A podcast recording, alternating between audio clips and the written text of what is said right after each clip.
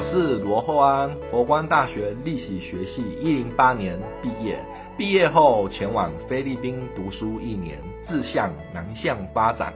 如果想知道我的菲律宾故事的听众，欢迎大家收听今天节目。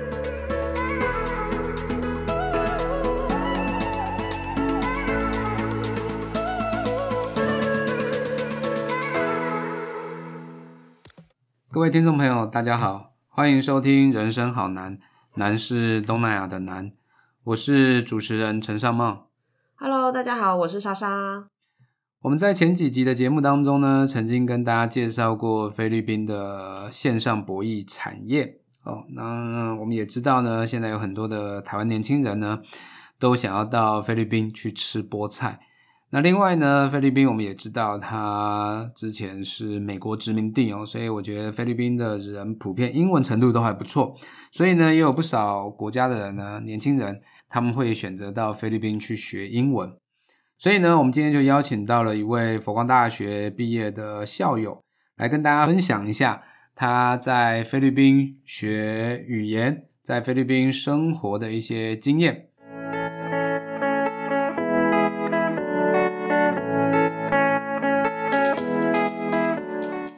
那我们请他自我介绍一下。大家好，我是厚安，我来自佛光大学历史系毕业。啊，我两年前前往菲律宾留学，并且在菲律宾大学上课旁听，还有语言学校，统计十个月。OK，好，那首先呢，我们想先问一下厚安哦，就是说你大学已经毕业了嘛？哦，那在大学毕业之后，为什么会还有这个念头想要出国去学英文呢？因为受到我当初在韩国当过交换学生的影响，后来想说毕业后去升学进修研究所，但我的英文程度并不是很理想，嗯因为当初在韩国只学韩文，然后历史系的期间没有碰太多的英文，对，然后毕业之后发现英文很重要，所以只好硬着头皮要准备雅思考试，去了菲律宾。哦，所以你那时候在大学的时候就到韩国去交换，嗯，交换一年的时间，嗯，东国大学。东国大学交换。那那时候就是用韩文对上课。对我韩文程度四级，大概大学上课没问题。OK，所以你韩文已经有一些的基础的程度，都可以上课了嘛？对，那大学毕业之后，你就是说想要再出国进修，嗯，那出国进修，当然英文就变得很重要。是的。如果想要脱离亚洲圈，必须碰英文。没有英文程度，你不可能到英国甚至澳洲、美国去进行深造。对，所以你就是说想要出国深造，所以要出国深造之前呢，先把英文给弄好，对不对？那学英文当然有很多方式嘛，嗯哦，或者是有很多国家可以选择。现在因为疫情的关系，我们当然没有办法，只能线上。那你在那时候呢，应该有很多选择嘛，比如说很多人会到英语系国家，嗯到英国、美国，或者甚至有些人会到澳洲，嗯或者是新加坡等等。那你为什么会选择到菲律宾去学英文呢？菲律宾英文老师非常的热心，二来我英文程度并非理想。到了菲律宾念书的时候，使用一对一教学模式。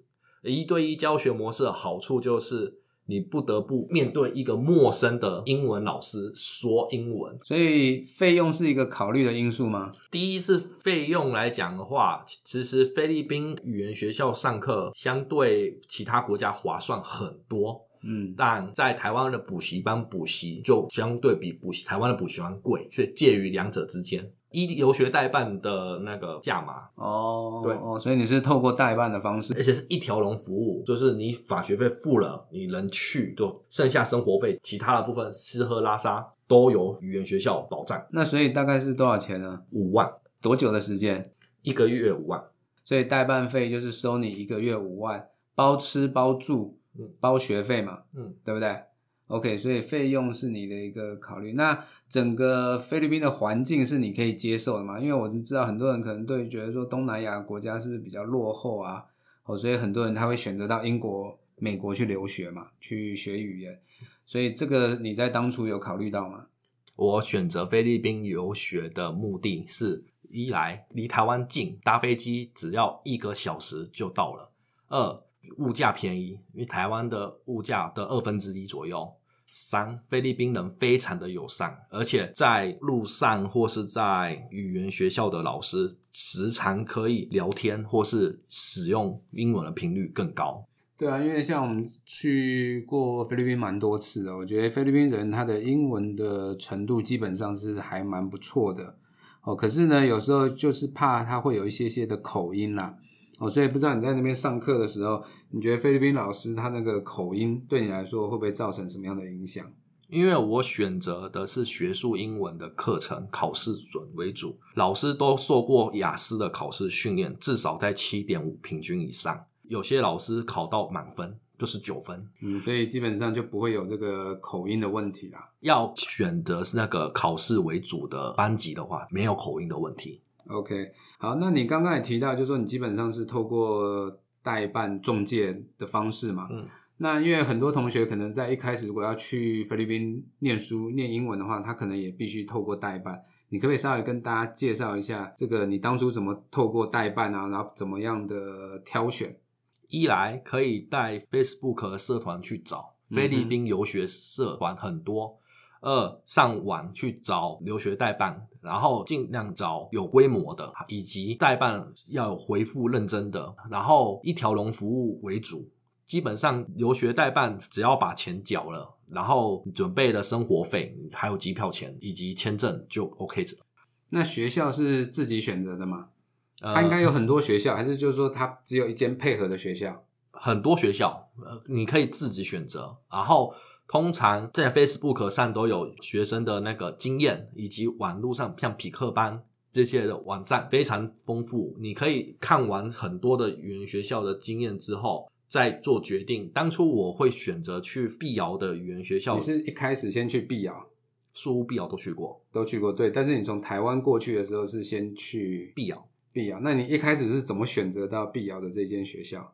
碧瑶的学校在山上，碧瑶海拔一千两百公尺，气温平均二十二度。很好的避暑胜地。没错，在碧瑶语言学校上课非常的严厉，基本上准备考留学考试的学生很多，都会选择到那边的语言学校上课。然后在班上是认识的同学有来自俄罗斯、台湾、香、韩国、香港、日本以及远到阿根廷的学生。碧瑶跟宿务有什么样的差别呢？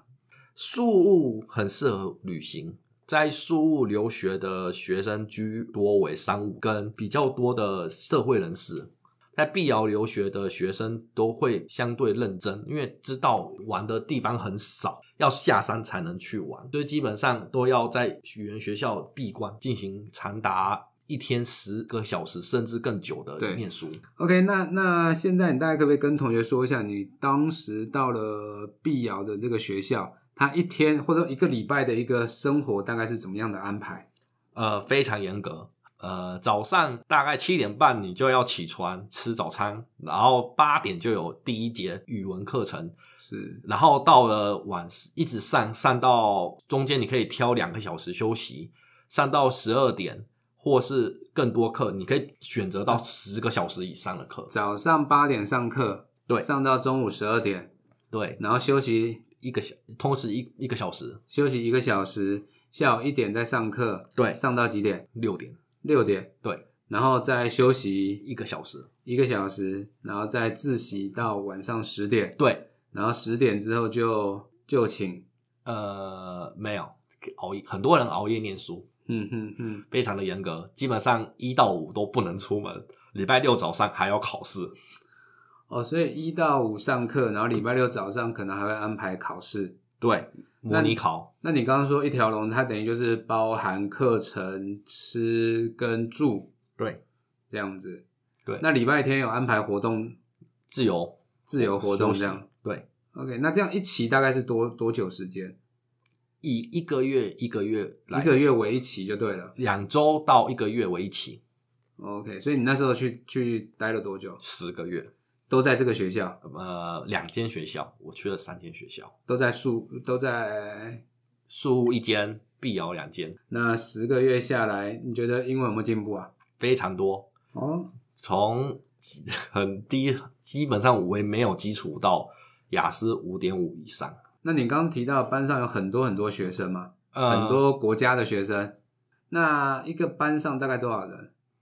一个班一对一教学为主，还有团体课，团体课为一对六，最最多到六个。哦，所以里面有一对一的课程，也有团体课程。嗯，哦，那跟同学互动还好吗？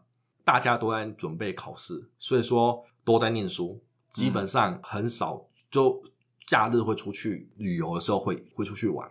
嗯，其他时间大家都在那边念书，对，准备考试这样子。所以一开始的时候会有能力分班。有有的学校没有，嗯然后在能力分班上面，因为你报的课程是雅思学术英文为主，对，在念书上非常的紧迫，嗯就是不断的激发你的潜能。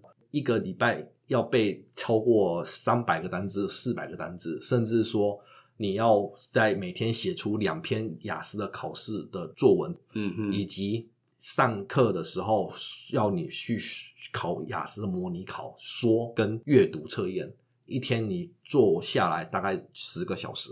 嗯，所以你是念了十个月之后才去考雅思。是的，OK，所以雅思也是在菲律宾考的。是的，在菲律宾考雅思的好处有，在考场上跟台湾不太一样。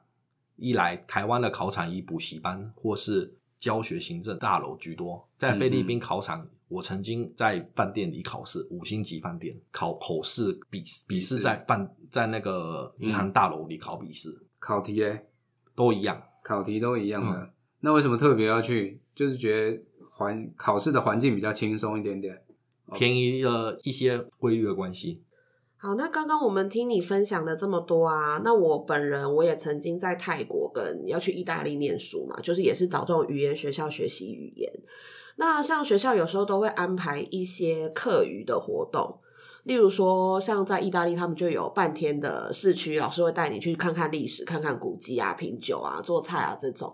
那你们的语言学校有安排这样的活动吗？我待了两间语言学校，第一间非常的严厉，都在念书，以考试为准。然后在假日的时候，我会跑到菲律宾大学去旁听以及上课。然后我在第二间语言学校的时候，周休日可以出去玩。我那时候去了 Vegan、Hundred Islands National Park，还有那个几个菲律宾的景点，例如萨卡达。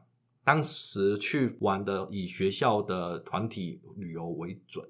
那这样子的话，费用是另外再付的吗？呃，是的，大概三千批左左右。一天的行程还是过夜的行程？